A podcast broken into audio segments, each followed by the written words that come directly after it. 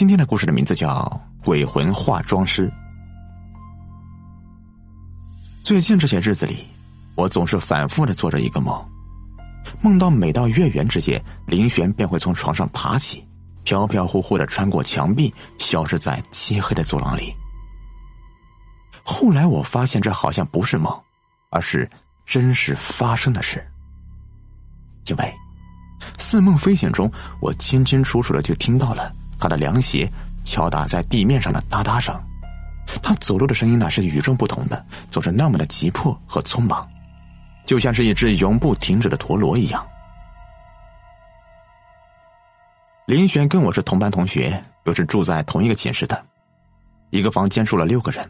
他跟我的关系呢还算是不错的，他是个出身贫寒的农村孩子，考上这所大学实在不是一件容易的事。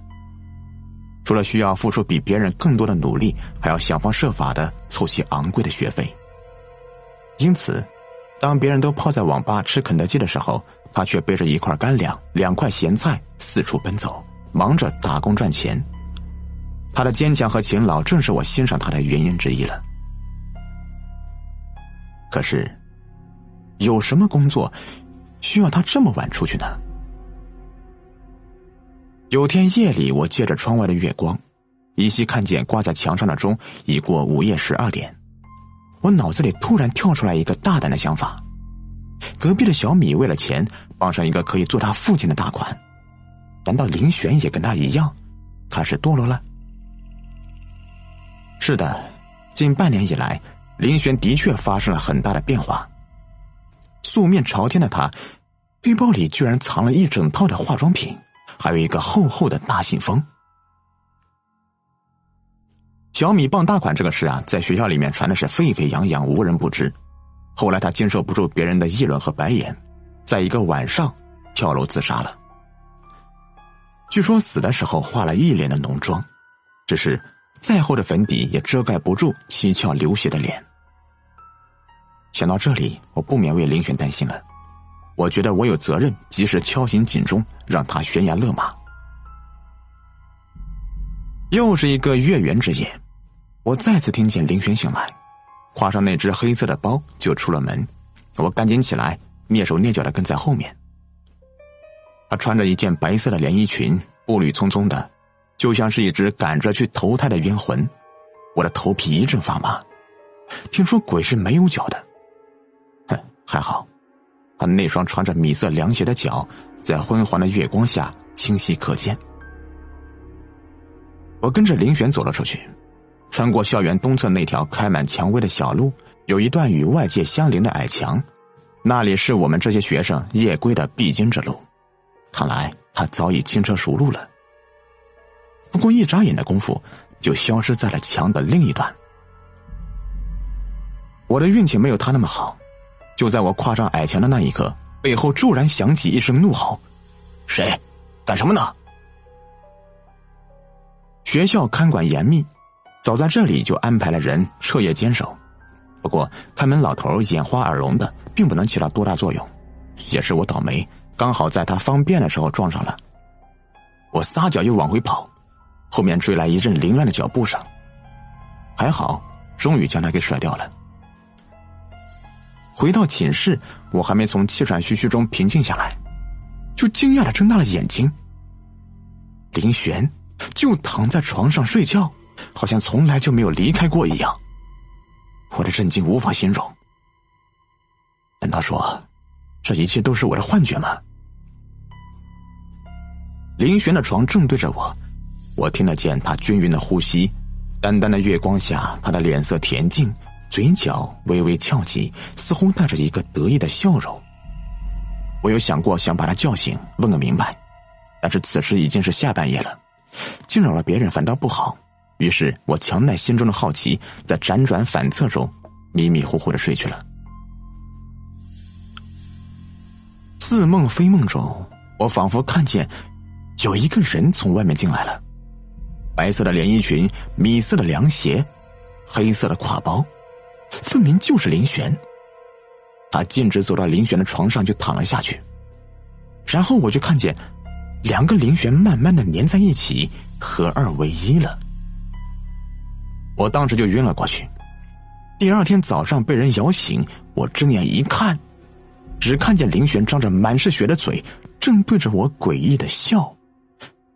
我的妈呀！我失声尖叫着：“你叫什么呀？不过是刷牙刷出了血了，还不起来？上课就要晚了哟。”我开始有点责怪自己的胡思乱想了，也许都是因为最近要考试的缘故吧，精神压力很大，而导致出现了幻觉吧。我的目光落在那只黑色的挎包上，我依稀记得，昨晚回到寝室的时候，后来在那个回来的林雪身上，我又发现了他。我从床上跳了下来，是的，这个挎包证明了昨晚的一切不是幻觉。有两个林璇，当一个在睡觉的时候，另一个就会出去，然后在天亮之前，他们两个就会合二为一。这，难道就是传说中的灵魂出窍吗？那么，他的灵魂那么晚出去，又是为了什么呢？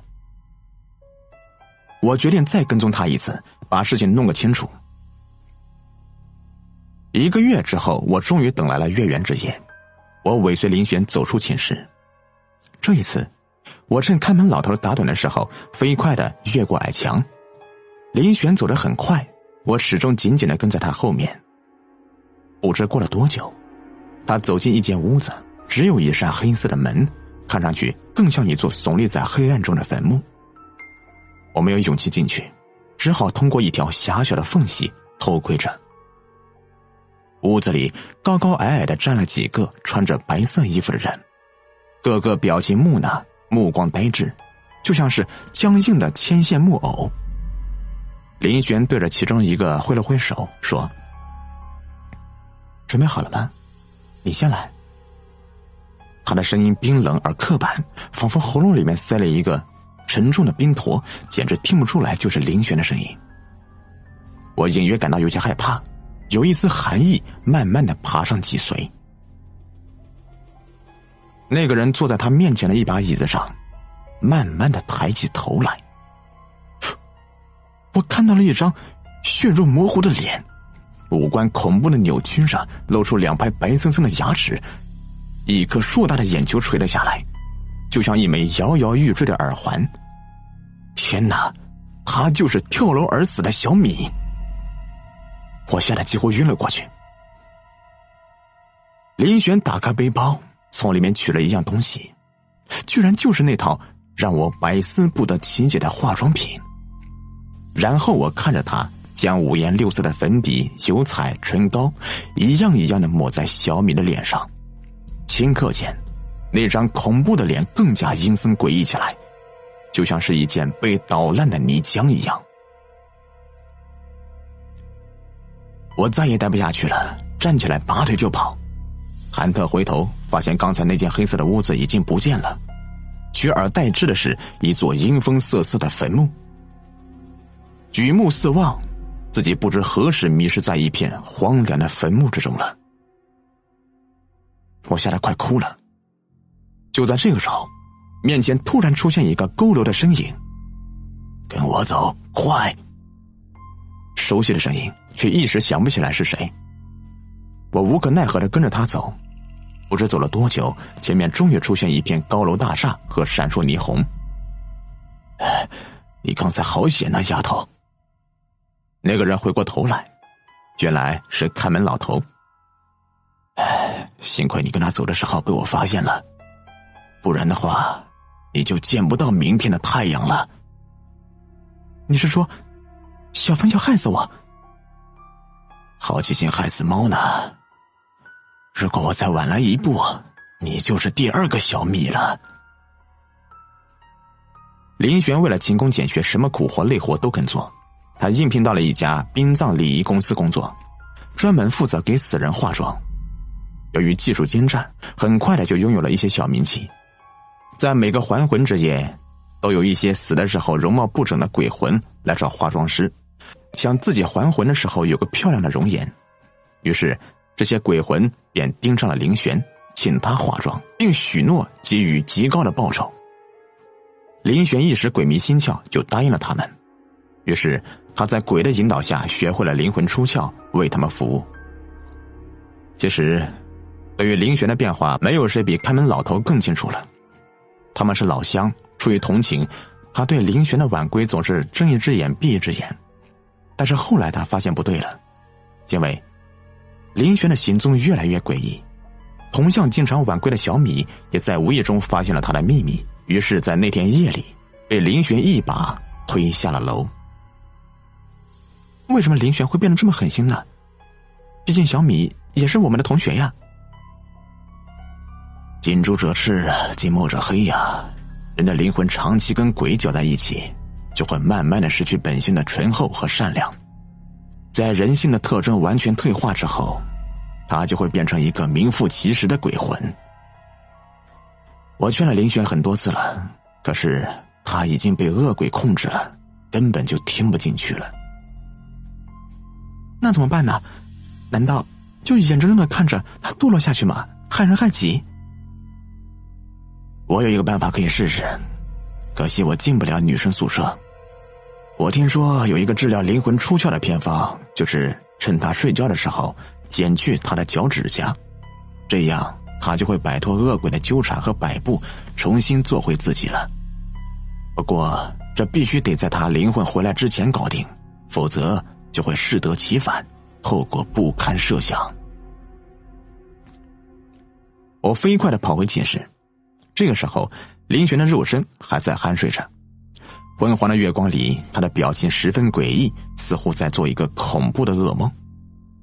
我掀开被子，看见了他的脚，十只脚趾扭曲的蜷在一起，绿毛丛生的恶臭逼人，就像是魔鬼的利爪。我强忍着恐惧，举起了锋利的剪刀。走廊里响起一阵急促的脚步声，伴随着渐行渐近的凄厉嚎叫。林轩的灵魂同样明白，此时此刻必须争分夺秒，不是你死就是我亡。就在他惊慌失措的冲进来的时候。我刚好剪完了所有的脚趾甲，他绝望的惨叫一声，穿着白色连衣裙的身影一点一点的暗淡下去，那张恐怖狰狞的脸慢慢的消失在令人窒息的空气里。地下，只留下那只黑色的挎包。打开，看到厚厚的信封里，居然装着一摞绿莹莹的冥币。我点燃了火柴，顷刻间，它们化作一堆灰烬。我想，明天我一定要告诉林璇，出卖什么都不能出卖灵魂。好了，这个故事呢就说完了。